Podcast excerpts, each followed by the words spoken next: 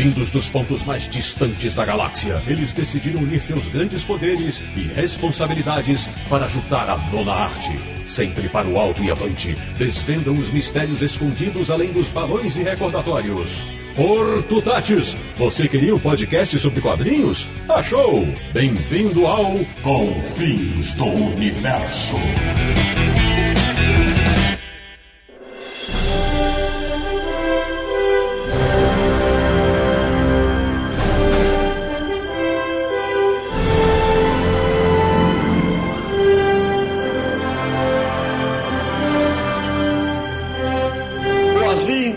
Ao segundo episódio de Confins do oh, oh, não, não, oh, oh, oh, tira a mão daí, cara. Que história é essa, bicho? Não, não, oh, não, isso não. Interrompemos a nossa programação normal para ler alguns itens dos 42 artigos do Código de Ética dos Quadrinhos Norte-Americanos. Crimes jamais serão apresentados de forma a criar simpatia pelo criminoso, promover descrença nas forças da lei e justiça ou inspirar o desejo de imitar criminosos. A palavra crime não deverá aparecer proporcionalmente maior do que outras contidas no título e nem ser exibida isoladamente na capa de uma revista em quadrinhos. Nenhuma revista em quadrinhos usará as palavras horror e terror em seus títulos. Cenas que apresentem tortura, canibalismo, vampiros, lobisomens, mortos-vivos ou instrumentos associados a eles são proibidas. Profanações, obscenidades, conversas indecentes, vulgaridades ou palavras e símbolos que tenham adquirido significados indesejados são proibidos nos diálogos. A nudez, em qualquer forma, é proibida, assim como a exposição indecente ou imprópria. Personagens femininas deverão ser desenhadas de forma realista, sem exageros de quaisquer qualidades físicas. Divórcio não deverá ser tratado humoristicamente, nem representado como algo desejável. O tratamento de histórias de amor e romance deverá enfatizar o valor do lar e a inviolabilidade do casamento. Sedução e estupro não deverão ser mostrados nem sugeridos. Propagandas de bebidas alcoólicas e cigarros são inaceitáveis. Propagandas de livros de sexo ou instrução sexual são inaceitáveis.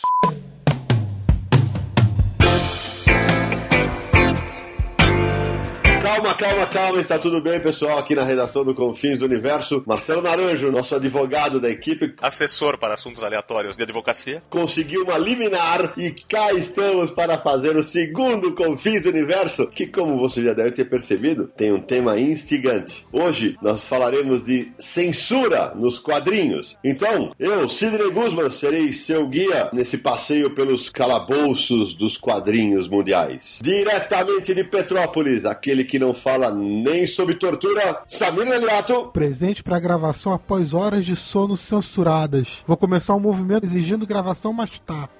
Diretamente do Ipiranga, aquele que fuça as entranhas da ditadura das HQs, Marcelo Naranjo. Uma tesoura na mão e uma tarja preta na outra. Vamos lá. E diretamente de Luxemburgo, aquele que não tem medo de tesouras nem de tarjas pretas, Sérgio Codespot. Censura livre. Muito bem. Então, meus amigos, ouvintes do Confis do Universo, logo de cara a gente quer agradecer a audiência incrível que a gente teve no primeiro episódio. Contamos com vocês para que vocês continuem compartilhando, falando para os amigos de- do programa, para que a gente chegue a mais e mais pessoas falando sobre quadrinhos de uma forma sempre divertida e extremamente informativa, que é a nossa intenção. Pois bem, não sei se toda a galera viu, mas há dois meses, apenas em junho, uma estudante americana chamada Tara Schultz, da Universidade Crafton Hills, em Yucaipa, Califórnia, ela propôs à universidade dela que obras como Persepolis, Sandman e outras fossem banidas da sua universidade pelo seu conteúdo pornográfico, violento. A garota tem 22 anos e se dizia absolutamente consternada com o conteúdo dessas HQs. Na verdade, da biblioteca da escola. Isso. Exatamente, da biblioteca da escola. E aí, além de Persepolis, ela falou de Fan Home, falou de Y, o Último Homem e de Sandman. É importante a gente abordar esse assunto, porque apesar de algumas pessoas acharem que se trata de um caso isolado, de que há uma pessoa que tem uma opinião própria e que ah, não deve dar ouvidos e não deve dar repercussão em cima disso, na verdade não é um caso isolado. Existe muito muito até hoje, muito caso, eu até listei depois alguns a gente vai comentar, casos de pessoas que pedem retirada de bibliotecas de obras específicas por diferentes motivos. E esse é só o caso mais recente que aconteceu. E é bom sempre quando isso acontecer a gente falar sobre isso, porque é o tipo de coisa que não pode deixar se alastrar. É sempre bom lembrar o que aconteceu, é sempre bom lembrar que isso acontece ainda hoje e que não pode continuar acontecendo. E que os quadrinhos são vítimas constantes desse tipo de atitude. Bem lembrado pelo Samir. A gente tem que realmente mostrar o tanto de equívocos que existem em relação a isso. Isso acontece pontualmente, não é? Ah, isso acontece de 10 em 10 anos. Não. Isso acontece com muito mais frequência do que a gente gostaria. E no mundo inteiro. Então, isso trouxe de volta o assunto censura nos quadrinhos. A gente aproveitou esse gancho porque é um tema que rende muito e que todos nós temos bastante exemplos para falar sobre o assunto e resolvemos trazer. Então, justamente por isso, o Confis Universo hoje vai falar sobre censura nos quadrinhos. E para a gente começar a falar de censura nos quadrinhos, a gente tem que voltar lá nos anos 50, nos Estados Unidos, para falar de um livro chamado Seduction of the Innocents, criado pelo psiquiatra Frederick Wertham, e também pela criação e do término do Comics Code Authority, que era o código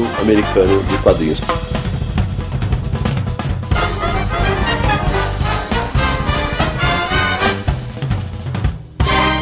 Aqui é Mike Deodato, desenhista da Marvel. Estou aqui nos confins do universo ouvindo os confins do universo.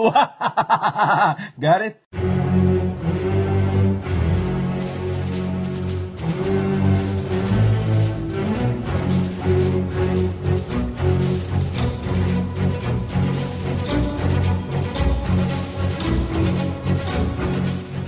Pessoal, pra gente falar censura nos quadrinhos, a gente tem que falar dos anos 40 e 50 nos Estados Unidos, um pouquinho de macartismo, de Frederick Wertham, de Comics Code Authority, Sérgio Codespot e Samir Naliato. O macartismo foi um movimento anticomunista dentro dos Estados Unidos, iniciado por esse senador que chamava Joseph McCarthy. Era uma caça às bruxas, era uma perseguição muito forte dentro do meio artístico e do meio político em relação a pessoas que tinham uma tendência mais comunista, socialista, Para deixar bem claro, Sérgio, foi no dia 23 de setembro de 1950 ele cria o Comitê contra as Atividades Anti-Americanas. Exatamente. E dentro desse clima de histeria, de perseguição e tal, em outros lugares começaram a se combater também a questão da delinquência juvenil. É esse tema da delinquência juvenil gerou Que era muito forte nos Estados Unidos. é, existia aquela coisa do pós-guerra, do desemprego, da juventude meio sem rumo por causa da Guerra Fria e da questão do pós-guerra. Surgiu uma nova investigação no Senado, que era o Subcomitê de Delinquência Juvenil, que foi instaurado em 53 e que teve três audiências específicas de quadrinho realizadas em abril e junho eh, de 1954. São quatro senadores nesse comitê, o principal deles se chama Estes Kefauver. O propósito deles era justamente de estabelecer um vínculo entre o que acontecia nas histórias em quadrinhos e a relação com a delinquência juvenil. Como se tentou fazer com o cinema e foi criado o código de ética do cinema e tal, como se tentou fazer com outras coisas, né? Anos mais recentes teve aquela brincadeira com o videogame, a mesma tentativa. Uma coisa interessante, Sérgio, é mostrar que naquela época era muito ligada à imagem de que o declínio moral da juventude estava ligado aos quadrinhos, porque quadrinhos eram só para criança. É assim que eles enxergavam. Só criança lia quadrinho. Para eles. E existe uma distinção nessa brincadeira que quando a gente fala de quadrinhos aqui, a gente está se referindo mais aos comic books do que outras formas de quadrinho, como por exemplo as tiras de jornal. Perfeito. O formato comic book é o que a gente está chamando de história em quadrinho aqui. E dentro dessa história teve o psiquiatra Frederick Wertham, que era um alemão que imigrou para os Estados Unidos e ele tinha um trabalho de delinquência juvenil que ele lançou um livro famoso que é o Sedução dos Inocentes. O livro saiu em 1954, mas desde 1948 o Ayrton já fazia artigos sobre jovens problemáticos associando a quadrinhos. E por causa desse livro ele foi chamado para depor no comitê do Senado. A grande influência dele é que como psiquiatra ele era o equivalente né, de um profissional médico, um cientista, digamos assim, e a palavra dele tinha um peso grande contra a palavra dos editores. Aliás, o único editor que participou da audiência do Senado, porque os outros outros se recusaram foi o dono da editora da EC Comics, que era o William Gaines. E ele não teve um desempenho muito bom. Né? O desempenho dele foi, na verdade, bastante errático, foi um desempenho ruim. Ele não conseguiu o material da editora de uma maneira organizada. Não que ele tivesse muita chance para fazer isso. Ele foi lá para ser massacrado, né? É, ele foi lá justamente para ser massacrado. E uma coisa interessante, Sérgio, para quem desconhece o conteúdo desse livro, tem uma resenha do livro escrita pelo Nobu Shinen, tá no Universo HQ, embaixo aqui no nosso post, você vai ter link direto para ela. Algumas coisas que o livro trazia, por exemplo, dizia que as histórias em quadrinhos induziam as crianças a cometerem roubo, estupro, usarem drogas ou até mesmo mudar os seus hábitos sexuais. Era uma época que as revistas dos super-heróis estavam completamente em baixa e o material que mais vendia eram histórias policiais e história de horror. Exatamente. E é importante dizer que o Werthan, ele levanta fortemente a suspeita de homossexualismo entre Batman e Robin, né? E ele aponta a Mulher Maravilha como um estandarte do lesbianismo. Olha que beleza, né? O trabalho do Werthan nesse livro foi contestado na última década por alguns pesquisadores americanos que foram ver as entrevistas originais que ele fazia com esses jovens. Muito bem lembrado. Nós noticiamos no Universo HQ. Vai ter a nota aí embaixo para vocês verem. E nessa investigação descobriram que ele era muito tendencioso. Ele eliminava uns resultados que sugeriam que não tinham um vínculo com a delinquência, ele acentuava outros resultados. Enfim, ele não fazia um trabalho realmente científico. Ele achava os dados que confirmavam a hipótese dele e colocava esses dados no livro ou distorcia esses dados no livro. Como resultado disso, a associação Comic Magazine Association of America, Associação das Revistas em Quadrinhos da América, né? decidiu criar o Comic Code Authority, que era um, um organismo regulatório que eles queriam impedir uma intervenção governamental. Então, para impedir isso, eles criaram um organismo de autorregulamentação, cujos artigos o Sidney leu no começo do programa. Cara, o senhor acabou de estragar, falou que era eu. Ninguém nem tinha percebido. Ah, pera, pelo amor de Deus, aí.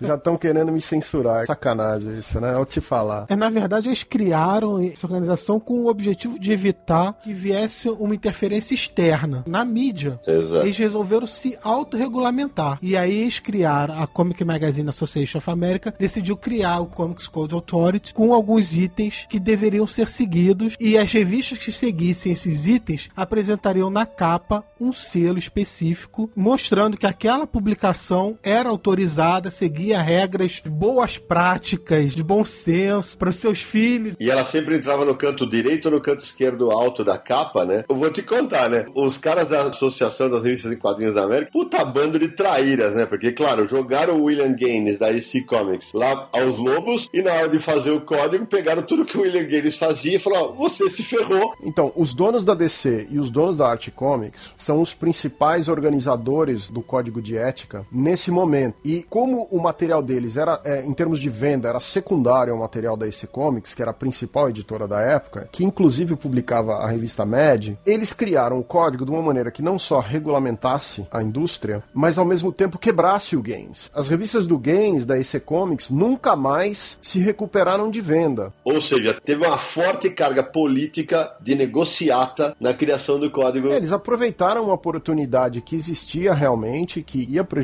muito a indústria. Eles aproveitaram essa oportunidade para dar fim na EC Comics e ganhar terreno. Então, com a criação do código, a EC não consegue mais se recuperar. A própria revista Mad, que era publicada inicialmente no formato comic, ela teve que mudar de formato. Ela mudou para o formato magazine, que é aquele formato Veja, e esse formato magazine não era regulamentado pelo Comic Code Authority, pela DC Comics. E no Brasil pela Panini, vale dizer. A Mad só sobreviveu porque ela saiu do formato comic e entrou no formato magazine. E quem lê, por exemplo, A Espada Selvagem de Conan e lia outras revistas Marvel da década de 70, formato magazine, vão lembrar que na década de 70 a Marvel publicou várias revistas em preto e branco, formato magazine, Deadly Hand of Kung Fu, Savage Tales, eh, Strange Tales, Savage Sword of Conan, Tomb of Drácula e outras revistas de terror. Essas revistas não precisavam do selo, então elas não estavam submetidas às mesmas regras. Então tinha cena de nudez, tinha zumbi, tinha horror, tinha uma série de coisas que não tinham nas revistas normais. As duas únicas editoras que publicavam material sem o selo do Comic Code durante toda a sua carreira foram a Gold Key e a Dell. A Dell publicava material da Disney e a Gold Key também, dependendo da época, né, do ano. E elas publicavam muita adaptação de material da televisão, de desenho animado. Então não eram editoras que estavam essencialmente preocupadas com esse problema da violência. Eles reproduziam material de tira,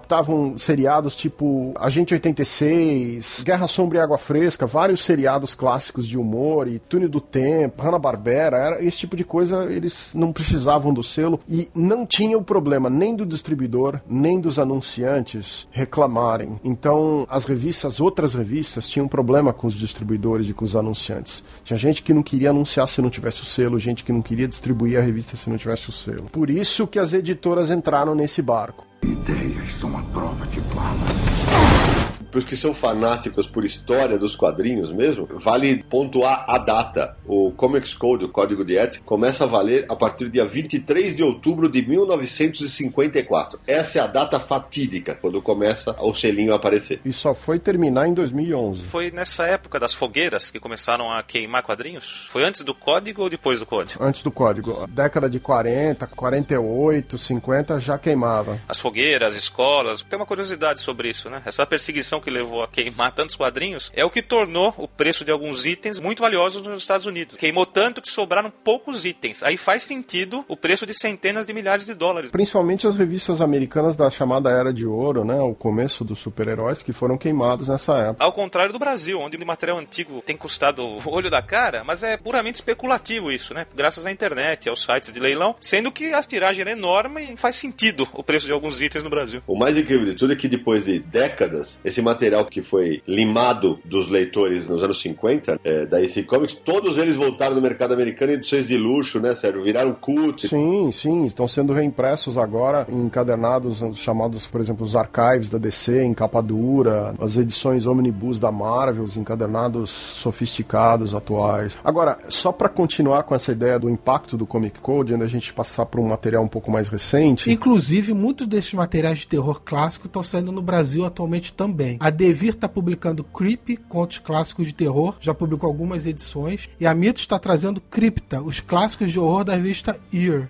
Já foram três volumes lançados, se eu não me engano. Estão lançando em capa dura, formato diferenciado, acabamento bonito. Bem lembrado, Samir, porque exatamente são edições grossas, com um monte de páginas que compilam várias edições ao mesmo tempo. E eu sempre costumo dizer que eu, quando eu, eu coloco na, nas minhas dicas de quadrinhos, quando eu leio, esses materiais, você goste ou não de terror, para quem desenha e para quem curte traço preto e branco, é aula. Essencialmente artistas espanhóis e argentinos e filipinos desenhando. Tem Neil Adams, tem Ditko também. É, tem Tony Desuniga, Nestor Redondo, Luiz Ruiz. É muito cara bom, é muito autor bom. Mas fazendo uma lembrança que essas duas revistas eram da editora Warren, Eerie e a Creepy, que são as originais, e elas eram em formato magazine e, portanto, não levavam o selo do Comic Code. Vale pontuar também como a influência que a criação do selo teve nas revistas de super-heróis, porque foi o renascimento, foi o que hoje se convenciona a era de prata dos quadrinhos. Muitos personagens foram reinventados nessa época. Então, o Lanterna Verde, Flash, todos ganharam uma nova roupagem, nova origem para os poderes, e as histórias passaram a ter um foco mais de ficção científica. Mas, ao mesmo tempo, são mais simplórias, mais ingênuos, e tinha aquele lance de ser bem maquineísta. Os heróis eram claramente bons e excelentes em tudo que faziam, e o mal tinha que ser bem triunfa sobre o mal mal. É, o bem tinha que triunfar bem claramente sobre o mal. Que era um dos elementos do Comic Code, né? O mal nunca podia ganhar dentro do Comic Code. Nada que representasse alguma coisa que a delinquência juvenil pudesse encarar como crime compensa. Então, o bem sempre tinha que triunfar sobre o mal. E para isso, o super-herói é perfeito, né? Nessa época, os super-heróis começaram a ter umas viagens completamente malucas. O Batman começou a usar roupa de zebra, o Superman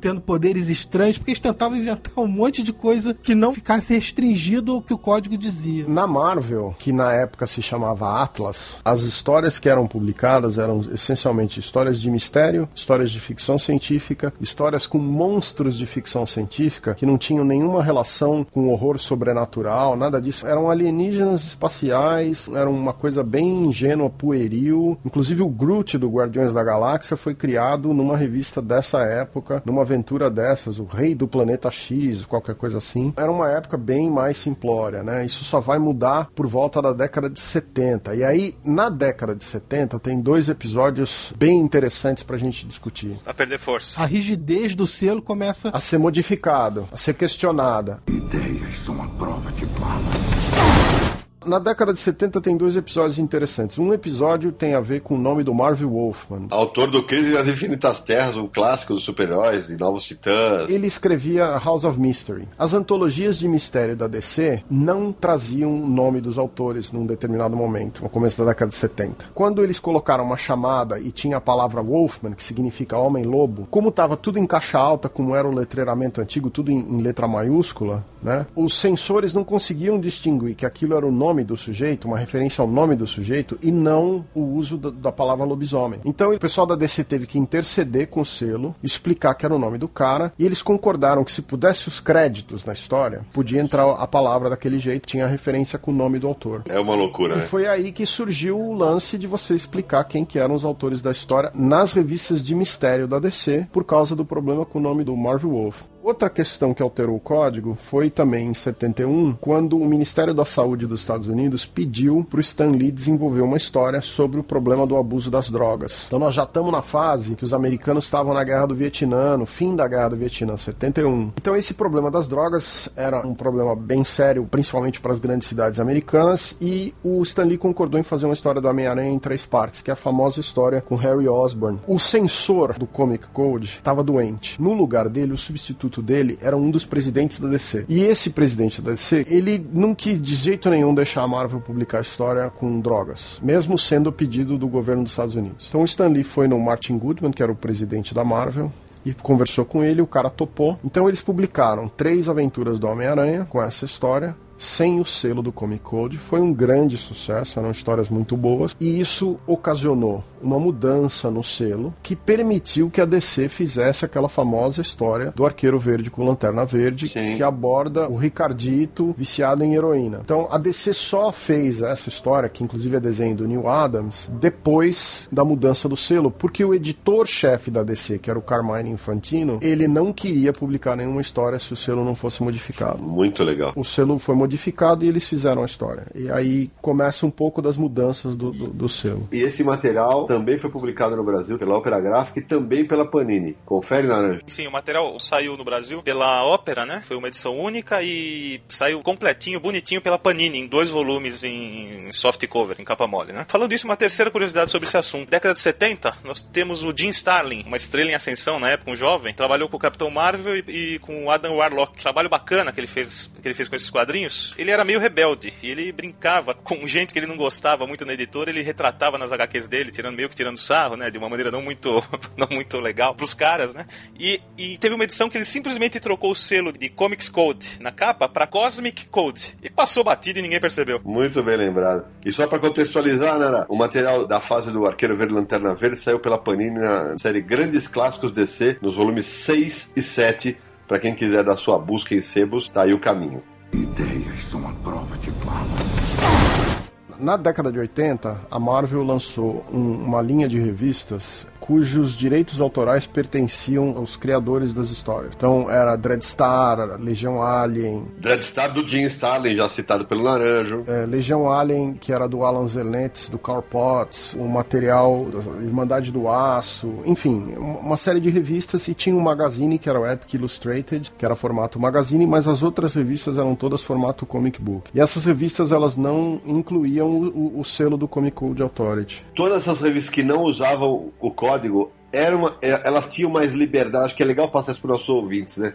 Elas tinham mais liberdade para falar daqueles temas proibidos? Essas revistas lidavam com algumas dessas coisas, mas não era, digamos, o foco central. Era, era simplesmente elas tinham mais abertura. Essas revistas essencialmente eram revistas de ficção científica, revistas de fantasia e eram mais distribuídas até dentro das comic shops, que era um mercado emergente. Muito mais do que na banca de jornal ou no- nos pontos de venda tradicionais da Marvel. Então é quando, quando começa a surgir o mercado direto, o código ele passa a funcionar mais para as revistas que eram distribuídas para os pontos mais tradicionais, porque o mercado direto não se importava muito com o código. Então você ter uma revista sem o selo nas lojas especializadas em quadrinho, ninguém ia banir a revista por causa disso. É, era, não era uma coisa comum. Você começa a ter um foco mas os, distribuidores e anunciantes se preocupando um pouco menos e você tem um pouco mais de liberdade. Essa liberdade era abusada aqui e ali, algumas histórias tinham, uh, evidentemente, uh, outro foco, mas não eram histórias muito sérias de crime. O crime só voltou forte para as histórias em quadrinho no final da década de 90. Então, nessa fase da década de 80, era ficção científica, fantasia, alguma coisa de horror que acontecia nessas histórias. Né? Muitos desses temas proibidos pelo Comics Code voltaram a ser abordados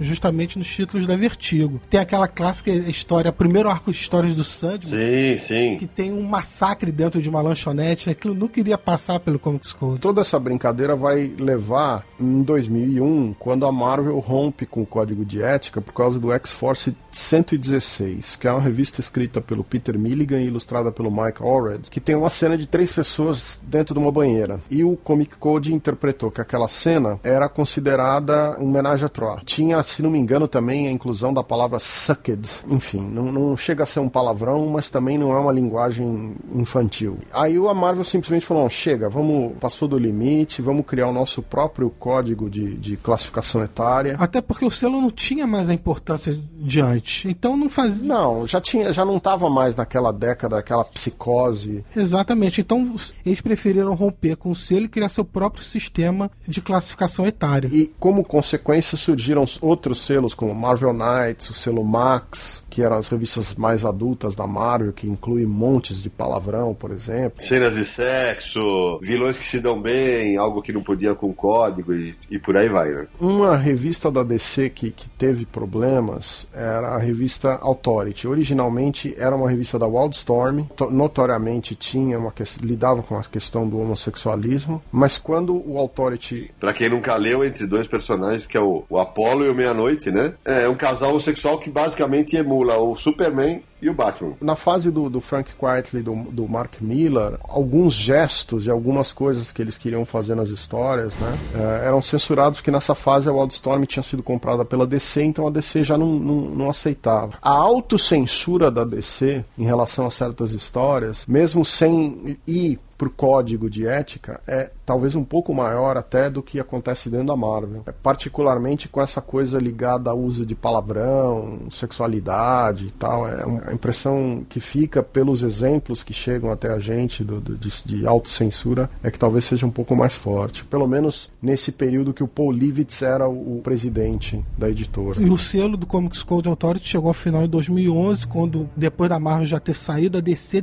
também decidiu sair. É, em 2011 2010 só tinham três editoras no Comic Code. Era a DC Comics, a Art Comics e a Bongo Comics. Nenhuma das outras editoras fazia mais parte do selo. Aí em 2011 a DC saiu e criou seu próprio código de classificação etária. Não fazia mais sentido manter o selo, o selo deixou de existir. A propriedade intelectual referente ao símbolo do Approved by the Comic Code Authority hoje pertence ao Comic Book Legal Defense Fund, que é uma entidade que voltada para defesa legal dos artistas de quadrinhos. Vale a pena falar sobre eles. O Comic Book Legal Defense Fund seria o equivalente a um. É uma espécie de ONG que foi fundado justamente para proteger os direitos dos autores. É, para defender os direitos legais dos autores e das revistas em quadrinhos. Então, eles, eles combatem os pedidos de, de censura de livros em biblioteca. Eles combatem, eles ajudam a arrecadar dinheiro para autores que estão sendo processados por alguma coisa como homossexualismo no HQ ou uma questão política. Então. Legal, legal. Eles funcionam dando um amparo legal na legislação ou, ou até tentando arrecadar dinheiro para que essas pessoas tenham chance de defender a sua criatividade, o seu trabalho, a sua filosofia dentro dos quadrinhos. Eles fizeram um levantamento e, de acordo com eles, o Alan Moore é o autor mais censurado nos Estados Unidos. Entre 2000 e 2010, obras como Watchman, Não Nome Com também foi publicado no Brasil pela Panini,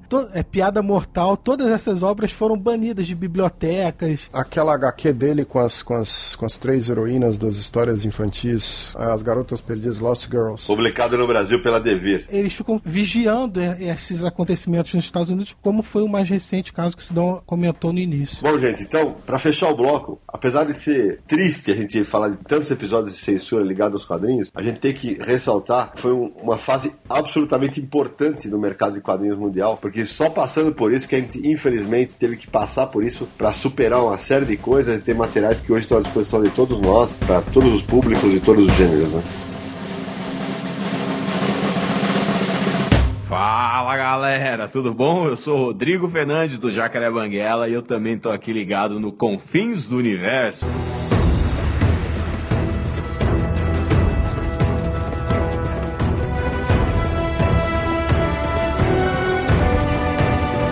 Volta aos confins do universo. Você não achava que o Brasil ia ficar fora de uma parada com censura, né? Então, é, vamos contar alguns episódios de censura no Brasil. Marcelo Naranjo. Bom, aqui a gente começa mais do que censura com uma perseguição aos quadrinhos. Uh, são datas aproximadas entre 1938 e 1968. Os quadrinhos sofreram ataques por parte da imprensa, por parte de, da sociedade, como sendo algo que fazia mal aos jovens. Nocivo. Algo nocivo. Começou no finzinho da década de 30, com os padres italianos, esses ataques. Eles traziam essa ideologia da Itália, né? Porque lá, na época do, do Mussolini, em função do fascismo, os quadrinhos, principalmente os americanos, eram atacados por tentar acabar com a cultura nacional, aquele tipo de, de coisa, né? E nós vamos falar disso quando a gente estiver falando da censura na Europa. E possivelmente também havia muita influência dos americanos em cima do Brasil também, né? Que era a mesma ação ao mesmo tempo, mais ou menos na mesma época, né? Sim, sem dúvida. Então, o, o assunto era tratado de maneira, maneira similar. Né? Similar não, né? Porque como o quadrinho americano, aqui o problema seria acabar com a cultura nacional. É querer impor uma cultura estranha à nossa. O primeiro nome forte a atacar os quadrinhos foi um padre chamado de Arlindo Vieira. Ele começou a fazer sucesso com textos pelo Brasil inteiro,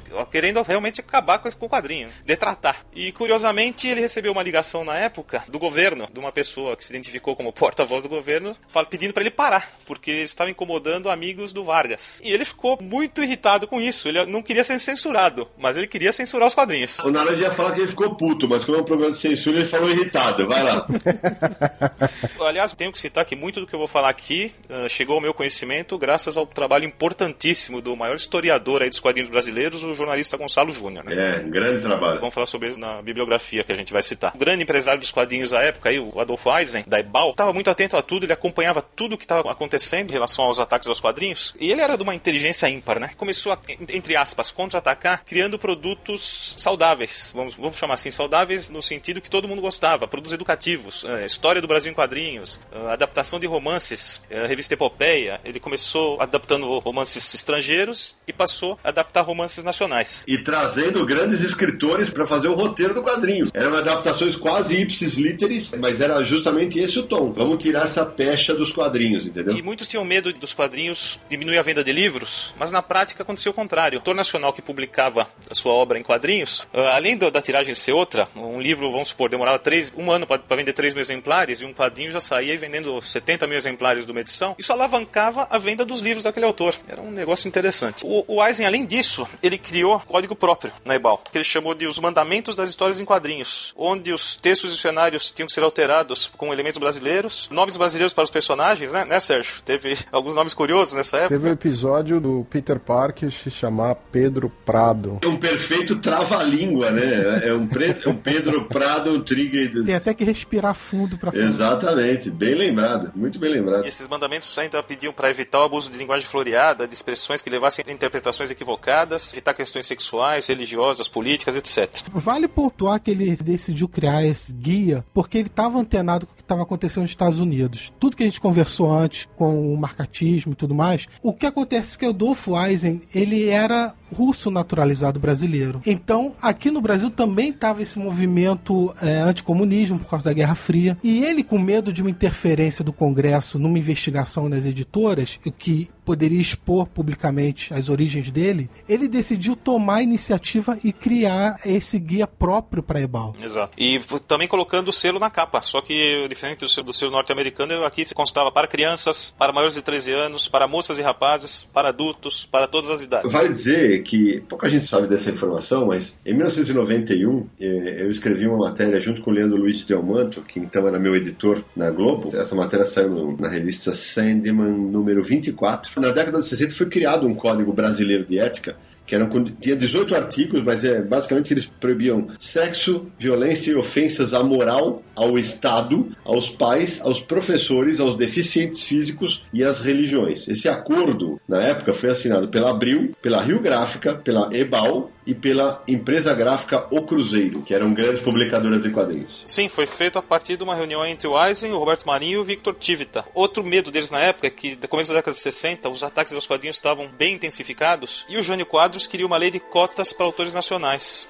eles estavam preocupados que isso ia matar o, o, produto deles. Então, a partir daí, eles se juntaram e fizeram esse código nacional aí de, de regulamentação própria, de, vamos chamar de regulamentação própria dos quadrinhos. E, e se a gente for lembrar, né, Ana, porque se a gente for parar pra, pra pensar, a gente tá falando, ah, a gente tá se atendo muito mais a, aos quadrinhos gringos, não sei o quê, mas, cara, na, na fase da ditadura brasileira, a gente teve muito quadrinista censurado. Teve gente censurada, gente presa, Sim. teve revista cancelada, né? É, o código de ética que a gente está comentando agora brasileiro foi pré-ditadura, mas foi bem próximo. Tá uma instabilidade muito grande política. É, agora a gente já passa da fase de perseguição para censura em si, a partir de 68. A partir de 68 o negócio começou a ficar feio. Aí veio uma censura institucionalizada mesmo. Exatamente. Se a gente for falar do Pasquim, teve quanta gente em cana? Ziraldo, Jaguar, vários foram em cana por causa dos seus cartoons e quadrinhos. Tanto que o selo de ética brasileiro foi usado por pouco tempo. O Cruzeiro usou até 65, eu acho. E quem mais usou foi a RGE, que foi até 71. O selo não tinha muito sentido quando a ditadura era algo vinda de cima já. Sim, a partir dessa época, quem sofreu muito foram as editoras pequenas também. Uh, a gente tinha um boom principalmente em São Paulo, de editoras pequenas, fazendo sucesso, vendendo um bom volume de quadrinhos. Obviamente, eles apelavam, apelavam não, eles se utilizavam muito nessa época do elemento erótico, né? Uh, revistas de piadas com fotos de garotas faziam um sucesso enorme. Por exemplo, uma das editoras é Edrel, uma revista fazia um sucesso fantástico chamada Garotas e Piadas. Um dos fundadores da editora, uh, Minami Case, ele foi chamado por causa de uma revista para depor. Uh, a revista chamava-se Histórias Adultas, o número 4. Como ela saiu com muitos nos femininos, ela foi apreendida e destruída. E a sede regional da censura chamou ele ele tomou a descompostura da terrível do delegado, foi chamado de comunista e obrigaram ele a ler em voz alta toda a portaria que regulamentava o decreto de controle das revistas na época. Esse Minami ele saiu da Edrel e fundou outra editora chamada Minami Cunha. E a partir daí ele passou a viver com sérios problemas com a censura. Era um tal de corta aqui, vai lá, pede para explicar, manda carta, os caras não explicavam porque estava sendo cortado, não davam autorização para publicar a revista, a revista não saía, ou, ou, seja, eles praticamente quebraram a editora. Aliás, várias editoras aconteceu isso. Vale lembrar um nome importante também nessa época da ditadura, que é o Enfio, né? Publicava no Pasquim o personagem que era a Graúna. Nesse material, ele burlava muito a censura, quer dizer, ele fazia uma tira que aparentemente estava desconectada com a realidade política do país, mas ao mesmo tempo era muito forte em relação à, à crítica que ela fazia do momento político que o país se encontrava. Sim, falava de fome, falava de racismo, falava de um monte de coisa. E saía no, no Pasquim, que era uma publicação muito assim emblemática desse período da ditadura, da censura. Né? Graças ao Pasquim tem uma história interessante interessante. É uma editora fundada na época chamada Arte e Comunicação. Ela tinha sido fundada pelo pessoal que tinha saído da extinta revista Realidade, da Abril, que foi uma espécie de precursora da Veja. E acho que essa revista chegou a ter edições censuradas. Ah, então essa editora Arte e Comunicação lançou primeiro uma revista de fotografia, depois uma revista chamada Bondinho, que foi a primeira revista a atuar como um guia em São Paulo, numa parceria com o Pão de Açúcar. Mas o pessoal da revista queria contestar, eles eram contestadores. E o Pasquim do Rio estava fazendo um sucesso enorme, né? Então eles pegaram, eles relançaram essa Bondinho como uma revista de contracultura, falando de música, teatro, literatura e trazendo já material de cartoons do Volinsky, da França, né? Grande contestador na época. E o pessoal da redação adorava quadrinhos. Então eles resolveram, vamos lançar uma revista em quadrinhos? Vamos. Só que eles queriam lançar algo diferente. Algo realmente voltado para a contracultura, para o underground. E eles foram atrás de material norte-americano e europeu, principalmente. O norte-americano com syndicates foi fácil negociar. Tiras do Charles Schulz, né? Do Snoopy, Wizard of It, de um, um reizinho que fazia sucesso na época, e outras tiras. E para conseguir o material europeu, eles conseguiram mandar uma pessoa até lá negociar pessoalmente com o Guido Crepax para trazer a Valentina, com o Volinsky para trazer a Paulette. E o pessoal se sensibilizava com a situação da época do Brasil e meio que permitiram publicar de graça. Pode mandar bala. Com tudo isso, eles lançaram a revista Grilo. Foi uma revista que durou 48 edições. No primeiro número já era contestador pra caramba. A revista formava um pôster com a Lucy do Snoopy. Lucy Van Pelt. Isso, grávida e gritando: Você me paga, Charlie Brown. Era um negócio meio doido, né? uh, imagina se vir autorização para isso. Nossa, na versão criança, né? Exatamente. aliás, a revista Grilo foi tema da coluna do Naranja no Universo HQ, a Museu dos Quadrinhos, que o link vai estar aí embaixo se você quiser acessar essa matéria. Ideias são a prova de bala.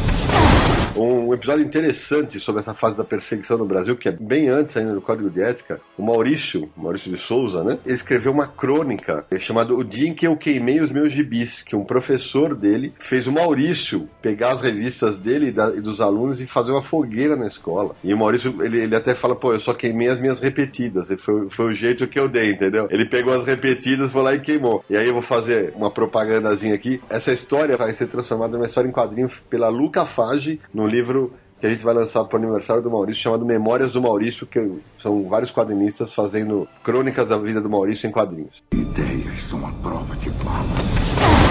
Os editores eles tinham aquela preocupação com a censura da revista ser recolhida. Então, quando eles lançaram a Valentina, eles selecionaram histórias que tivessem menos conteúdo sexual, primeiro, principalmente nos, nos primeiros 20 números da, da, publicação. Depois eles começaram a lançar o trabalho do Pfeiffer também, né? Um trabalho também inteligente, diferente, do Jules Pfeiffer. Mas o grande ícone para eles era a Valentina, né? Um material que eles consideravam que levava o quadrinho ao estado de arte, né? Na, na, figura da mulher, que nascia com a revolução sexual, da, da, nova figura da mulher. Posteriormente, foi quando começaram a ter mais problemas, começaram a publicar o Crump, que mais underground e contestador que ele não tinha. Robert Crumb, o papa do quadrinho underground norte-americano. Foi a primeira vez que chegou Crumb no Brasil, foi através dessa revista. E, ele atacava o conceito de família, sociedade de consumo, tudo possível, e com desenhos bastante polêmicos, né? Os editores começaram a ser chamados para explicar ante a censura o conteúdo dos quadrinhos, né? Função principalmente do Crumb. Para impedir que as revistas fossem recolhidas, eles tentavam abrandar os diálogos e cortar alguns quadrinhos específicos. Só que os editores tinham questão de deixar claro o que eles estavam fazendo. Então, ou no meio da história você tinha um quadro com uma propaganda que não tinha nada a ver, ou você tinha uma tarja, né, para cortar certas partes da anatomia, e de novo os editores eram chamados para explicar, porque a censura ela não admitia que mostrasse que havia censura. É, não podia ser feito dessa maneira. Bom, no, nos últimos números da, da, revista, eles começaram a fazer capas provocativas. Uma das capas tinha o, o reizinho do, do, da tira chamada Mago de Id, né, do lado do instrumento de tortura. Enfim, a censura já estava de olho neles, em função de tudo que eles faziam e do histórico deles. E só para quem não conhece, o Mago de Id é de Brent Parker e Johnny Hart. E além da crise financeira, a Polícia Federal começou a não, não liberar o pedido de registro da, da revista, um expediente utilizado por eles para conseguir cancelar o título. E eles queriam que os caras enviassem os títulos antes para censura prévia. Eles não queriam. Bom, enfim, a revista chegou ao fim do número 48 e no rodapé do título, em várias páginas de forma fragmentada, os editores publicaram um texto que você juntando tipo um quebra-cabeça, você tinha lá que se a revista deixasse de circular por causa da censura, ela voltaria com outro nome. E ela acabou voltando na fraude de um jornal é, chamado X. Enfim, parte da história aí da censura no Brasil. Ideias são a prova de. Naranjo, eu lembro de um caso mais recente do Brasil, 1990, foi lançada no Rio Grande do Sul a revista Dum Dum. Ela era bancada em parte pela Prefeitura de Porto Alegre. Acontece que a revista trazia o, o Rock Hudson do Adalto Rosgaray. Era uma revista sem freio. Só que o que aconteceu? Por ter grana do governo, a revista sofreu acusação de pornografia pelo então vereador João Dib, do PDS. Ela foi acusada de ser contra deficientes físicos pelo candidato a governador Alceu Colares, do PDT. E por causa de uma das histórias, ela sofreu uma ação jurídica da Associação dos Cabos e Soldados da Polícia Militar do Rio Grande do Sul. O resultado do escândalo, que isso ganhou a imprensa toda na época, esgotou completamente, vendeu tudo da primeira revista. Só que aí, o número 2 demorou mais de um ano para sair e saiu, claro, sem apoio do governo. Né? Ideias são a prova de bala demos um belo panorama do que já aconteceu em termos de censura no Brasil. Mas, Sérgio, você que é o nosso correspondente europeu, e na Europa, cara, tem muito caso famoso de censura? Conta aí pra galera. Olha, tem. A censura, assim, mais forte na Europa começa mesmo na Segunda Guerra, né? Quando, quando os países do eixo, particularmente a Alemanha e a Itália aqui na Europa, eles começam a, a, tomar outros países. Então, por exemplo, na Itália tinha uma perseguição do movimento fascista contra os quadrinhos americanos. Então, dentro da Itália parou de se, ser publicado quadrinho americano, Disney e Superman e tal. Superman, por exemplo, voltou a ser desenhado na Itália com o nome de Nembo Kid porque não podia se publicar Super-Homem na Itália. Então, desenhistas locais italianos desenhavam o Super-Homem que se chamava Nembo Kid. Porque o Super-Homem era contra a Itália na guerra. Na França, a mesma coisa. Quando a Alemanha nazista tomou conta da Bélgica, da Holanda, da França, todas as HQs que eram publicadas nessa região tiveram que ter uma parada para ser reavaliada se podia continuar a publicação ou não. Então, por exemplo, Spirou e Tintin tiveram que parar para ser reexaminados o que, que ia acontecer com esse material. Os grandes revistas que publicavam material americano Por exemplo, a revista, o Jornal do Mickey, que era uma das publicações mais vendidas na França na década de 30, uh, foi eliminado, né? Não pode mais publicar Mickey. O, no caso do Spirou, a revista também, ela foi cancelada, porque na Bélgica a editora que publicava ficou sob controle de, de, de uma administração nazista, então não podia mais ser publicada. No caso do Tintim, o jornal onde a revista, o, as, as aventuras do Tintim saíam foi fechado, que era um jornal católico anticomunista, mas ele também era de uma personagem, era um padre que era uma personalidade bastante polêmica e esse esse padre ele foi perseguido lá pelos nazistas. Então esse material ele foi uh, fechado e a aventura do Tintim, que era Tintim no País Ouro Negro, que estava sendo publicada em 1939, ela foi parada ficou interrompida e só foi retomada em 1948, quando a aventura voltou a ser publicada e teve um final. No meio tempo, entre 39 e 48, as aventuras do Tintin eram aventuras mais fantasiosas. Era o Tesouro de Rakan, que era uma aventura que não tinha muito a ver com o momento político e com a guerra na Europa. Era menos politizada que outras histórias que o Hergé estava publicando. Esse impacto da guerra foi muito sentido. Vários cartunistas foram presos, por exemplo, teve um desenhista da linha clara, que era o, Von Meckelbeck, que era um desenhista de origem holandesa, que era um colaborador, inclusive, de algumas das publicações que o Hergé fazia. Ele foi investigado depois da guerra e concluíram que ele havia colaborado com o nazismo no país que ele morava, que acho que era a Bélgica na época. Então, a carreira dele ficou muito limitada no pós-guerra, né? O Hergé, apesar de ter sido investigado várias vezes, porque ele trabalhou em jornais durante o período nazista, mas eram jornais controlados por um organismo e ele publicava o Tintim dentro das condições que ele estava limitado a publicar, né? Mas a carreira dele continuou funcionando relativamente bem. Ele foi convidado por um herói da resistência francesa, que era o Raymond Leblanc, a fazer a revista Jornal do Tintim, que é a publicação onde saíram a maioria das aventuras do Tintim a partir de 48, né? Na França surge na década de 40 uma lei para tentar proteger a criança. Então, depois da guerra Guerra, quando acabou a Segunda Guerra, surgiu uma legislação que era uma lei de 16 de julho de 49, que é a proteção da publicação da juventude. E essa lei se estende não só ao material que é publicado para jovens, para crianças, mas como um material que pode ser visto por jovens e crianças. Então ela acaba, de certa forma, podendo se estender a um material que tem a chance de ser visto pelo público infanto-juvenil. Então, se você está publicando um, um livro que tem a chance do governo querer interferir, eles podem usar essa lei como uma justificativa para interferir no material adulto. E isso aconteceu algumas vezes na França, né? Então, essa censura francesa, o francês ele gosta muito da liberdade de expressão e ele é muito politizado. Então, assim, existe uma briga grande, porque embora exista uma lei para proteger as crianças e para proteger um pouco, essa lei também tinha um pouco de motivação política para tentar proteger o mercado do material americano que estava chegando em grande quantidade depois da guerra, né? Mas apesar disso, o francês ele gosta muito da liberdade de proteção e ele é muito politizado. Então ele tem uma tradição de cartoons políticos, de charge e de criticar o governo, de criticar a religião, de criticar várias personalidades de uma maneira muito mais forte do que se faz no Brasil e nos Estados Unidos. É, é, é uma violência. Primeira vez que eu vi algumas das charges aqui em 2006, quando eu comecei a, a consumir um pouco mais aqui o material que se publica na França e, e nessa região, quando eu comecei a ver a violência que existia em relação à charge, quer dizer, a violência no sentido de que, assim, é uma mensagem muito forte,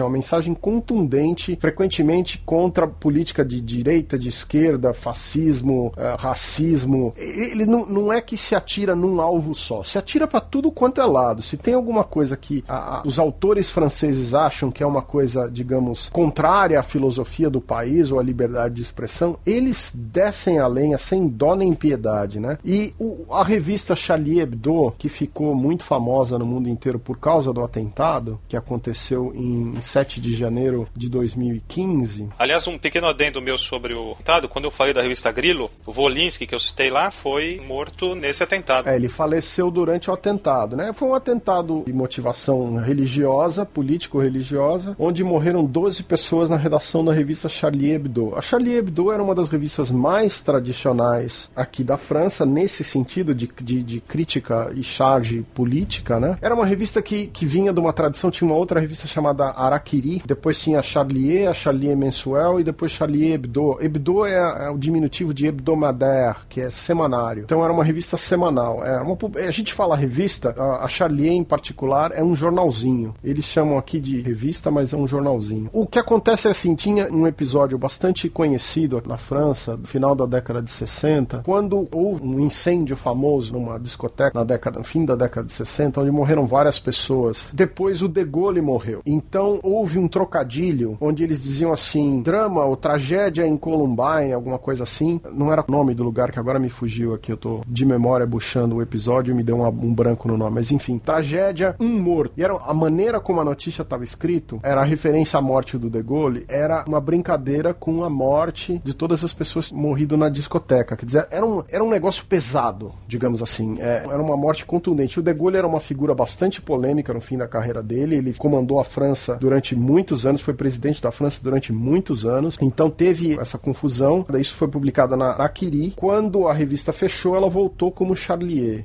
E continuou fazendo as caricaturas, fazia caricatura de Maomé, deu mil confusões. Quando aquele jornal Posten publicou as caricaturas de Maomé em 2006, que gerou uma série de ataques. Nossa, sim, sim, sim. Tentativas de matar os cartunistas e tal. O Charlier foi a revista na França que republicou o material. É, eles já tinham sido alvo de coquetel molotov e tal. Foram ameaçados várias vezes, muitas vezes. Várias vezes, né? O próprio cartunista dinamarquês do Posten tentaram matar ele e a família dele a machadadas. Três, três suspeitos invadiram a casa dele, tentaram matar a machadada. Ele só não morreu porque as forças de segurança estavam no local, tomando conta ali. Ele tinha uma equipe de, de proteção e foi por causa disso que ele não morreu. Mas enfim, aqui, a, além de existir uma lei de censura, em alguns países existem algumas leis de censura fim da década de 40, começo dos anos 50, também existe muito uma censura que é político-religiosa. Em alguns lugares, a tradição secular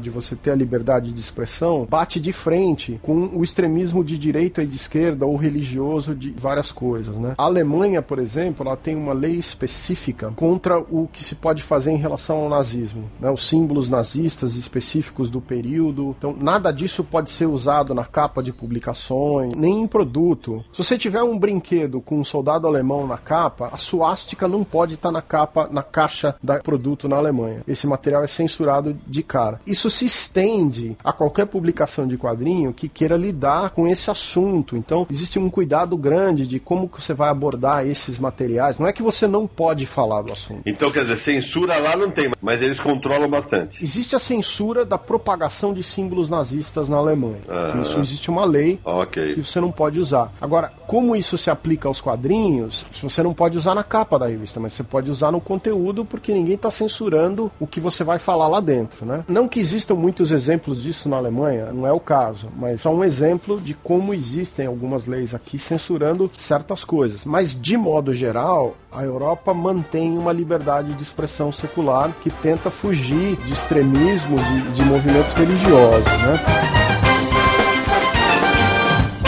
Aqui é o PH Santos do podcast iradex.net e eu ouço Confins do Universo.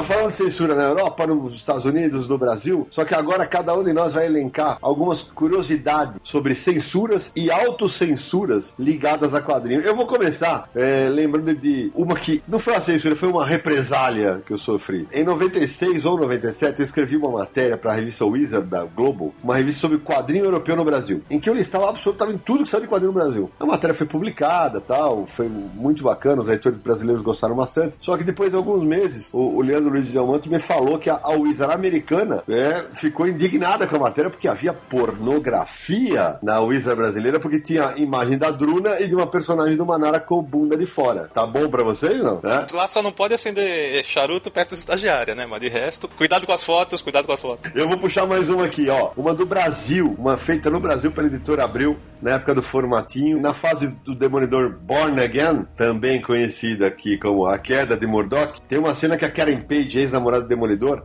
ela tá com uma seringa na mão. Todo mundo deve lembrar. Na época, no Brasil, essa cena foi redesenhada e ela parece com uma navalha, porque drogas de jeito nenhum. Ideia são a prova de bala na revista Luluzinha Primeiras Histórias, uh, publicada pela Pixel. Em agosto de 1950, a criadora Marge, ela, uma das histórias foi censurada, autocensura, né? Cortaram a história, porque tinha um bicho papão que ela considerou que era assustador demais para as criancinhas. O curioso é que nessas histórias você vê as crianças constantemente levando surras dos pais, né? Eles colocam no colo e desce o sarrafo no bumbum das crianças. Você vê as crianças utilizando instrumentos como serrote, machado e outras coisas para aprontar traquinagens. Você vê a Luluzinha dando uns com direito a estalo na cara do Bolinha, mas o bicho papão, que era na verdade um cara grandão com cabelo espetado e um, e um nariz do, do, mesmo tamanho do corpo e três orelhas, acho que assustava demais. Não podia. Corta, corta. Tem uma curiosidade no estado dos Trapalhões em 1980, escrita pelo Orlando Costa e desenhada pelo Bira Dantas. Era uma sátira com super-heróis e trazia conotações políticas e sociais. Mas estava naquela época, finalzinho da ditadura ainda, é a Block pediu para alterar a história. Outra que teve na Abril, na época do formativo, foi em Camelot 3000, quando saiu o primeiro informatinho, é, nessa versão, o Tristão reencarna como mulher. E aí, o amor dele pela Isolda acontece com as duas mulheres. E tem uma cena em que a Isolda aparece se despindo e ela foi invertida na abril. Ela foi recortada e invertida para que não aparecesse o corpo dela nu. Ideias são a prova de bala. Aproveitando que você falou de bunda aí, quando você estava falando da Wizard, rola uma coisa interessante entre os Estados Unidos e Canadá. As revistas americanas são exportadas para o Canadá, tem que passar pela alfândega, pelo, pelo sensor na alfândega. Então, a maioria das revistas que tem um conteúdo mais sexual, mais pornográfico, não vai para o Canadá. Então, isso acontecia com a Penthouse Comics, que era a versão em quadrinhos da revista Penthouse, que tinha vários artistas como o Adam Hughes, o Jason Pearson, o Kevin Maguire. E chegou a ter alguns números lançados no Brasil. Essa revista tinha problema de em várias edições. Então eles recebiam um número e não recebiam o número seguinte porque ficava barrada na alfândega e não conseguia rolar. E quando a gente estava começando o programa, você citou o exemplo do Howard Shaking com o Black Kiss, que não era impresso nos Estados Unidos, porque nenhuma editora queria, nenhuma gráfica queria imprimir o material, que foi publicado pela editora Vortex, se não me engano, que era uma editora pequena na época, praticamente desconhecida dos leitores, em preto e branco, mas foi publicado no Canadá. Então era bizarro, porque era publicado no Canadá, a revista voltava para os Estados Unidos, mas depois alguns números eram barrados na alfândega de novo, porque não podia voltar para os leitores canadenses. É muito louco, a história é muito louca. Tem uma história muito famosa que aconteceu nos Estados Unidos com o Monstro do Pântano, quando o Rick Veitch substituiu o Alan Moore nos roteiros, queria fazer um encontro do Monstro do Pântano com Jesus Cristo. E na capa ia aparecer o Monstro do Pântano crucificado.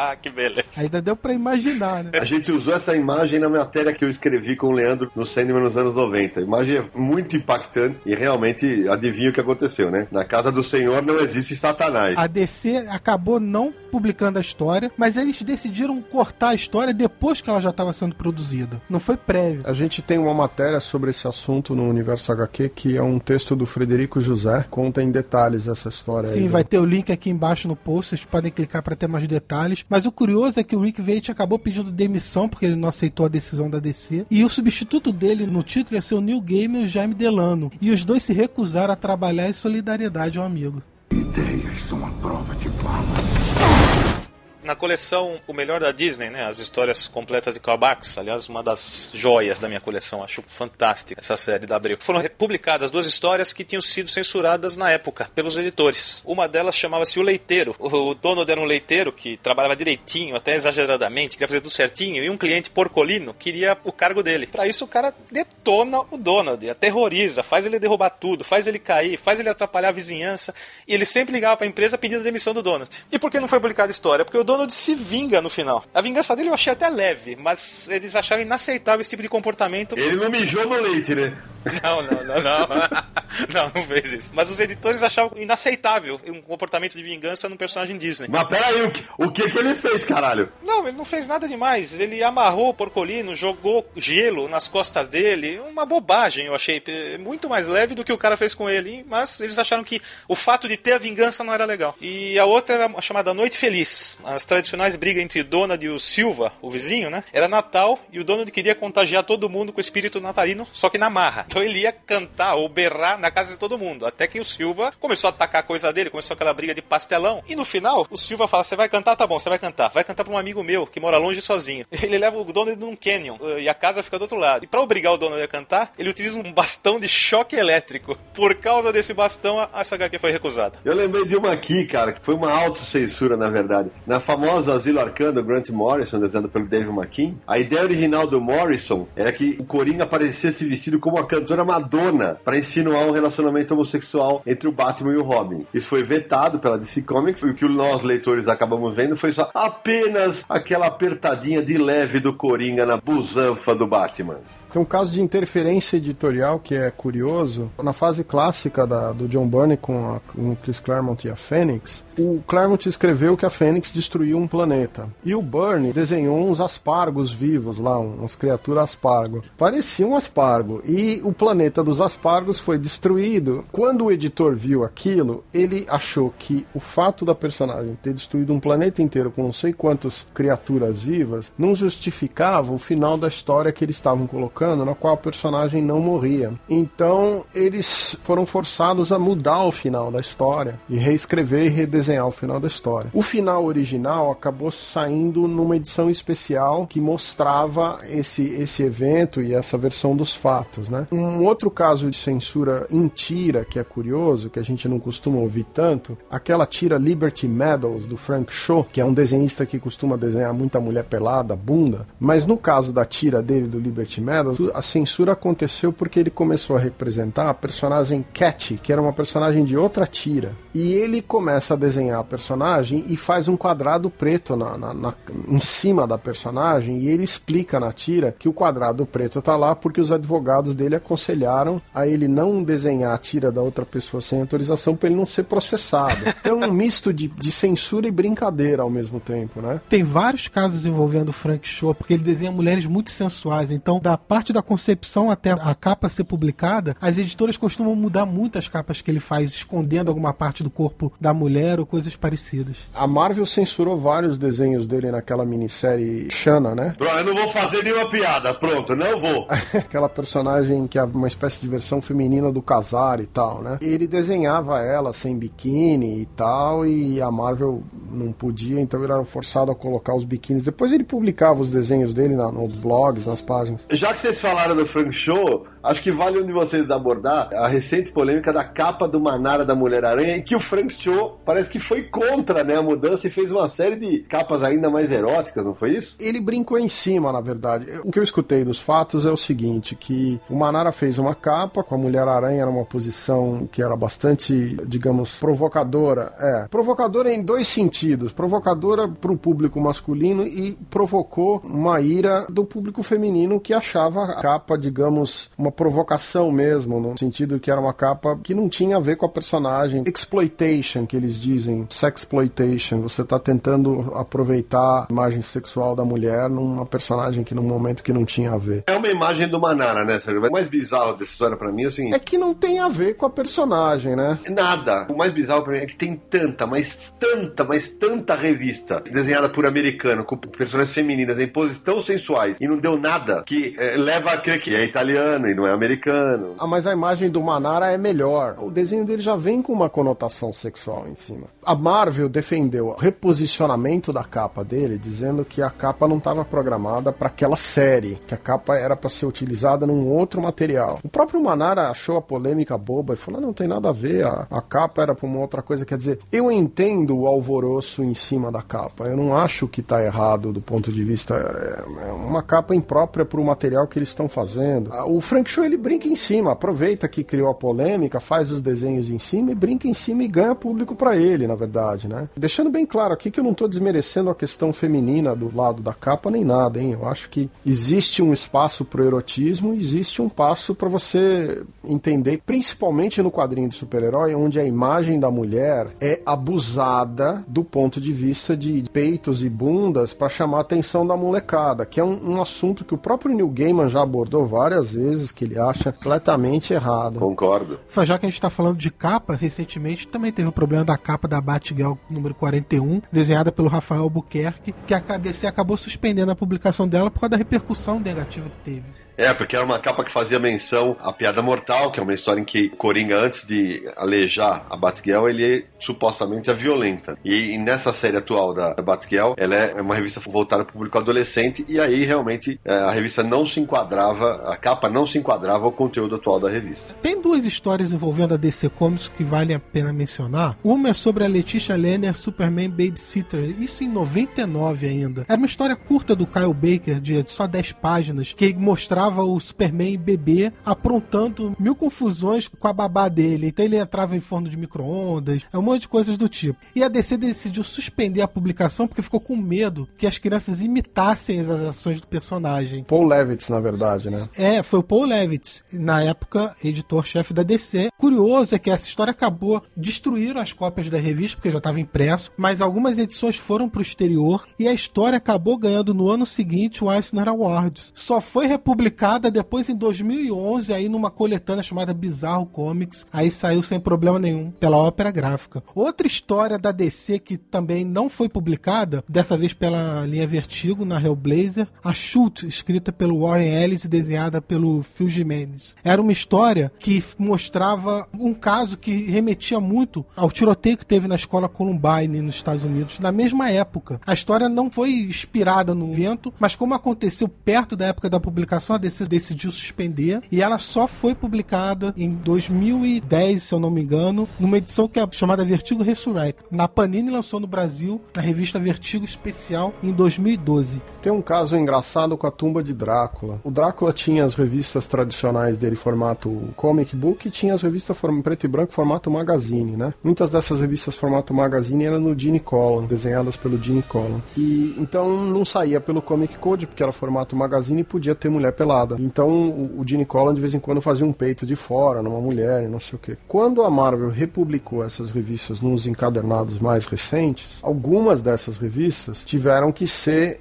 redesenhadas as partes de nudismo, porque já não entrava mais. A mesma história que usava de um recurso para não entrar no Comic Code, em tempos modernos, para ser uma distribuição para todo mundo, precisa redesenhar e recobrir os peitinhos para não mostrar para ninguém, que é um, um, pouco de hipocrisia demais da conta, né? Mas enfim. Como o Sérgio mesmo lembrou, né? Era muito comum. As histórias da Druna, do Paolo Eleutério Serpieri, italiano, para quem não conhece. Da Gulliveriana, do Manara. Exato, mas as Serpieri especificamente são muito muito pornográficas, né? elas mostram penetração e tal. Ah, sim, são explicitamente pornográficas. Eu lembro que na saga Criatura, mas na revista italiana a Leternauta, eles simplesmente não tiveram o menor pudor, eles retocaram as partes íntimas da Druna e do parceiro e simplesmente tamparam a cena de penetração. Isso acontecia na heavy metal americana toda hora com os balões, até revistas mais simples como Waters of Dead Moon, que era uma história de aventura e fantasia, quando tinha alguma coisa que era mais erótica, pronto, balão na frente. Nos Estados Unidos eles são muito sensíveis com o tema sensualidade, sexo e tudo mais. Violência não. É, violência tá liberada. A Dark Horse teve problema com o Ghost in the Shell, uma das séries do Ghost in the Shell, do Masamune Shiro, em quadrinhos, né, em mangá. Uh, tinha algumas páginas coloridas onde a personagem principal tem umas cenas de sexo com outras mulheres ou outras androides, na verdade. E essas páginas foram cortadas do, do material americano. Ghost in the Shell, que aliás vai sair esse ano no Brasil pela JBC.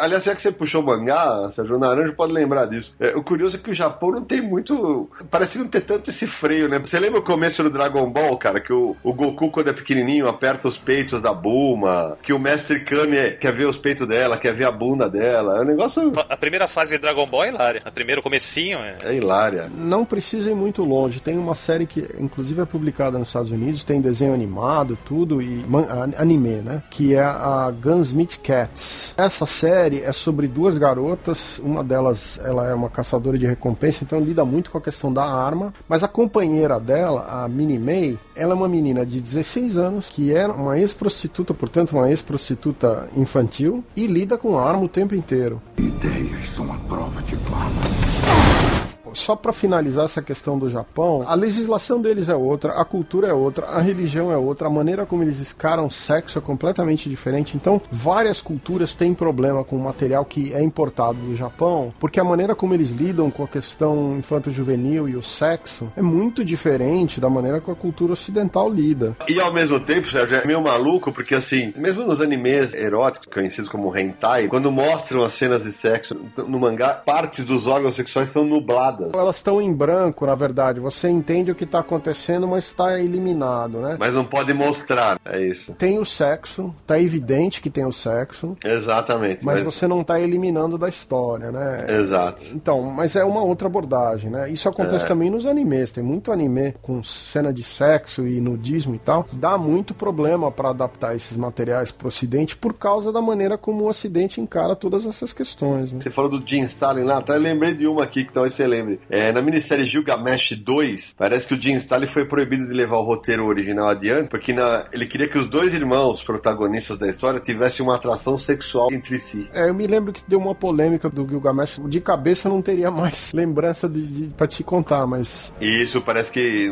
depois foi retirado do roteiro. Essa questão, por exemplo, do gay dentro dos quadrinhos mainstream americanos, ela é muito difícil de ser abordada, dá muito problema. O caso da Batwoman, do John Williams III, o Samir vai lembrar melhor do episódio, teve um problema também porque eles queriam casar, fazer um casamento gay com a Batwoman. É, porque a Batwoman é uma super-heroína lésbica. O J.H. Williams III queria fazer o casamento da personagem e a DC não concordou com a escolha dele e decidiu não seguir em frente com o projeto. Assim, não foi uma decisão porque era um casamento homossexual. É apenas não queria que o personagem seguisse esse caminho de tornar casada, mas que destitui o casamento do Peter Parker. Era mais ou menos o que o Quesada fez com o Peter Parker, não quer o personagem casado naquele momento. E é curioso, Samir, porque assim, dos anos 90 para cá, felizmente, felizmente, né, muita coisa mudou. Nos anos 90, cara, abordar gay em quadrinhos, ainda nos anos 90, era muito raro. Aí, felizmente, as coisas começaram a mudar. Hoje já o Estrela Polar da Tropa Alpha é gay, já teve casamento gay. Tem o Authority, tem o Art, teve o casamento gay. Lembrando do Jim Valentino, que tinha um personagem Starhawk que morreu de AIDS nas HQs. É, existe também uma coisa para ser observada que todo o quadrinho underground americano, a fase do Crumb, que já foi citado aqui, e de outros autores, eles eram publicados sem nenhum selo de coisa nenhuma. Era um material que abordava droga, sexo, qualquer coisa, e era vendido diretamente em locais ligados com a contracultura, principalmente na costa oeste dos Estados Unidos. Para terminar esse bloco, uma curiosidade de quadrinho nacional. Maurício de Souza já falou em várias entrevistas que nos anos 60 ele cansou de fazer histórias que cutucavam a ditadura, especialmente principalmente na Turma da Mata. Tem uma história clássica que o rei Leonino quer saber no dia anterior o que vai sair no jornal no dia seguinte. Aí uma vez ele encontrou com um general que cumprimentou ele, aí o Maurício, muito curioso, perguntou: Escuta, por que vocês nunca liam a minha história? E aí o general teria dito para ele o seguinte: A gente lia sim, mas a gente resolvia que tinha que ter pelo menos umas pequenas válvulas de escape e a tua estava entre elas. Histórias da censura no Brasil. Apesar dessas histórias incríveis sobre censura que a gente acabou de contar, claro, a equipe do Universal aqui, a posição é censura nunca.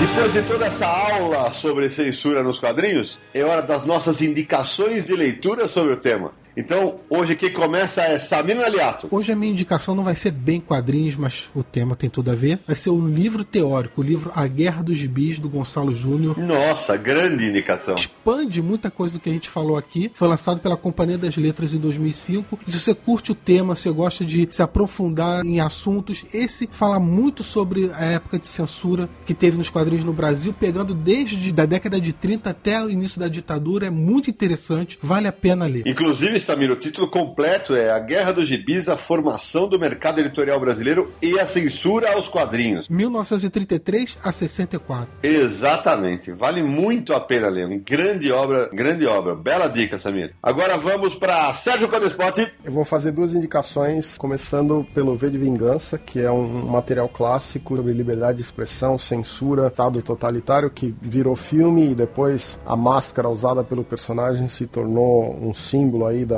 contestação e de vários movimentos diferentes pelo mundo inteiro. Você vê sempre que tem um protesto alguém com a máscara do V. E lembrando, né, Sérgio, escrito pelo Alan Moore, que nós já citamos aqui o, o autor mais censurado. E com arte do David Lloyd, que é um dos entrevistados do Universo HQ, que vai estar tá na entrevista, num dos entrevistados no livro do Universo HQ. Depois eu queria sugerir Persepolis, da Marjane Satrapi. Muito boa dica. Que é um material também sobre a vida de uma mulher no Irã, né? E de, de uma jovem. Então é uma cultura também com várias questões ligadas à liberdade de expressão, os direitos da mulher. E então é uma obra também que é muito válida dentro desse, desse assunto de censura. E é muito legal, Sérgio, porque em Persepolis, que também tem uma animação, né? A Marjane Satrap, ela vive numa família que é diferente da maioria das famílias iranianas, né? Porque ela estuda fora, ela estuda na França e quando ela volta tem todo aquele choque cultural e ela não quer aceitar aquilo. E é por isso que é tão interessante, porque você mostra as diferenças entre as culturas. Muito bem observado. E vale citar que a Persepolis é uma das graphic novels que aquela estudante que a gente comentou no começo queria retirar da biblioteca da faculdade. Bom, no Brasil saíram vários volumes do Persepolis, como foi lançado no exterior pela Companhia das Letras, se o Sidão me corrige se eu estiver errado. Não, tá certo. E o desenho animado que o Sidney estava falando é um desenho que inclusive ganhou o prêmio em Cannes em 2007, né? É um desenho animado de 2007 que é a adaptação do Persepolis num, num longa-metragem, que é a direção do Vicente Parronon, se não me engano. E é isso, eu passo a bola pro Sidão de novo. Então, muito bem. Agora, a dica de Marcelo Naranjo. Duas dicas. Também literatura. Livros teóricos. O Maria Erótica e o Clamor do Sexo. Subtítulo de A Guerra dos Gibis 2. Imprensa, pornografia, comunismo e censura na ditadura militar. Quem publicou, Naranjo? Publicação da Peixe Grande com a editora Activa. O livro do Gonçalo Júnior é um calhamaço de 500 páginas, mas muito gostoso de ler. Tem uma galeria de capas e ele pega essa época da censura, principalmente em função da trajetória dos editores Minami Case e Cláudio Seto, contando a trajetória das editoras Edrel e Grafipar. O outro livro que eu indico é A Morte do Grilo, também do Gonçalo Júnior, com a trajetória da editora Arte e Comunicação e, obviamente, da revista Grilo. É muito bacana essa relação de quadrinhos com militância aí, em função do, do problema da censura. O livro também é da Peixe Grande, foi publicado recentemente. Então, minha dica são essas duas obras do Gonçalo Júnior. É, rapidinho, eu queria emendar mais duas é, indicações, então, já que o, o Sérgio estava falando de V de Vingança e Estado Totalitário. Ano passado, a editora Três Estrelas lançou O Golpe de 64, uma HQ do Oscar Pilagalo e Rafael Campos Rocha. Fala sobre os eventos que levaram ao golpe de 64. E esse ano, a Besouro Box lançou Notas de um Tempo Silenciado, uma HQ que são é, uma coleção de histórias curtas sobre a época da ditadura no Brasil. Foi pelo Robson Villalbo, o nome dele. Escreveu e desenhou as histórias, também vale a pena conferir. E lembrando, acesse o post desse podcast, lá nos extras vai ter um link para uma matéria sobre várias HQs que abordam a ditadura brasileira. São surpreendentemente poucos os trabalhos em quadrinhos feitos sobre aquela época, mas lá vai ter uma lista de alguns trabalhos que marcaram trabalhos de brasileiros falando da ditadura. Bom, então eu encerro hoje as dicas do Confins do Universo com uma dica mais recente, lançada esse ano em junho de 2015, o livro Uma Metamorfose Iraniana, publicado pela Nemo, que é do Mana Neyestani, um autor iraniano, que é um cartunista que conta o que acontece na vida dele quando ele faz um cartoon com uma barata, fala a palavra azeri. E aí acontece em todo o povo de origem turca do norte do Irã tem uma ligação com essa palavra que encarna em cima do cara. O cara é preso, o cara apanha, o cara é torturado, ele foge da cadeia. É um negócio absurdo que acontece. E você fala, ah, mas isso é antigo. Não, isso aconteceu no Irã em 2006. E como o Sérgio já citou, Persépolis acho que vale muito a pena a gente ver que as coisas no Irã não mudaram tanto assim. E eu sempre falo que eu curto esse tipo de quadrinho porque é o tipo da mensagem que só uma história em quadrinho consegue passar. Esse álbum vale demais a pena. O desenho, apesar do tema ser denso, em vários momentos ele tem um quê de humor que vale realmente a pena conferir. E a outra dica é muito mais sobre liberdade, mas eu escolhi justamente porque ela seria tudo que o Código de Ética norte-americano não deixaria passar. É uma HQ que foi publicada há alguns anos aqui no Brasil pela Devir chamada APRO, na qual Lembraram, né? Na qual o, uma prostituta. Gartienes. Escrito pelo Garfienes, desenhado pela Amanda Conner e quarto final do Jimmy Palmiotti, em que uma prostituta ganha superpoderes. Cara, ela xinga, ela fuma, ela faz boquete. Então é, é um negócio extraordinário de engraçado. Era tudo que o, o código de ética não deixaria passar e por isso mesmo é uma edição de foder. Ideias são a prova. Antes de encerrar essa edição do Confis Universo, Samir Naliato, como o pessoal entra em contato com o nosso podcast? Para entrar em contato com a gente é muito fácil, redes sociais, é só buscar o Universo HQ, Twitter, Facebook, estamos lá. Instagram também, pode procurar a gente. O site é universohq.com, você pode acessar o podcast, notícias, matérias, tudo que nós publicamos. Estamos também no iTunes, é só entrar no iTunes, buscar o Universo HQ, assinar o feed, você vai receber automaticamente todas as notificações de novos programas e mande um e-mail pra gente também, podcast arroba universo HQ. Entre em contato, fala com a gente, manda sua opinião, suas críticas, seus elogios. Aqui você é livre para falar o que você quiser. É, sem censura. Pode mandar, pode mandar. Bom, galera, aqui nós não somos os Teletubbies, mas é hora de dar tchau, né? Sérgio, Samir, Naranjo, valeu demais pela companhia nesse podcast. Abraço para todo mundo. A gente se vê no próximo programa. Até a próxima. Então, galera, muito obrigado pela companhia, pela audiência e a gente se vê no próximo Confins do Universo.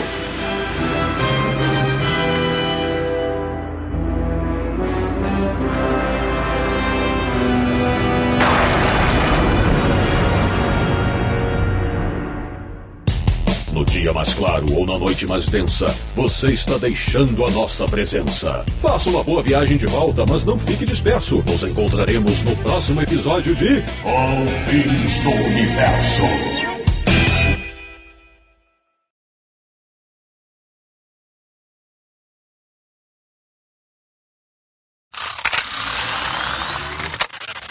Um, dois, três, gravando aqui. Sidney gravando em alto e bom som. Gravando aqui também. Tá, a Gravando. Você ajudou aí na gravação. Com som de ambulância. é. Isso. Já começa perseguindo a gente.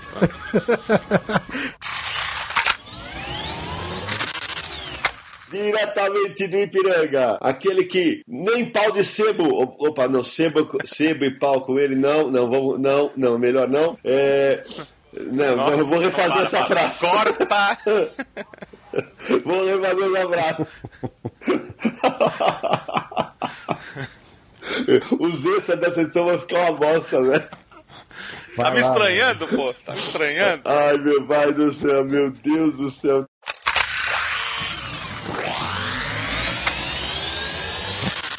Pela Ópera Gráfica e também pela Panini. Confere, Naranja.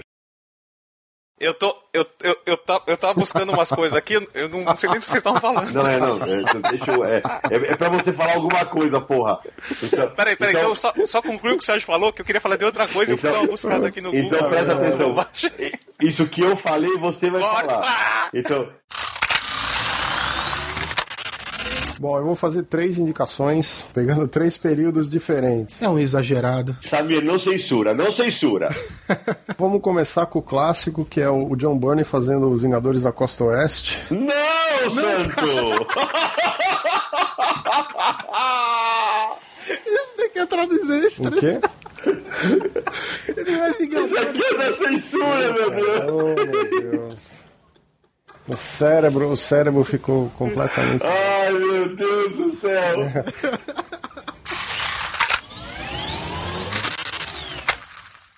Este podcast foi editado por Radiofobia, podcast e multimídia.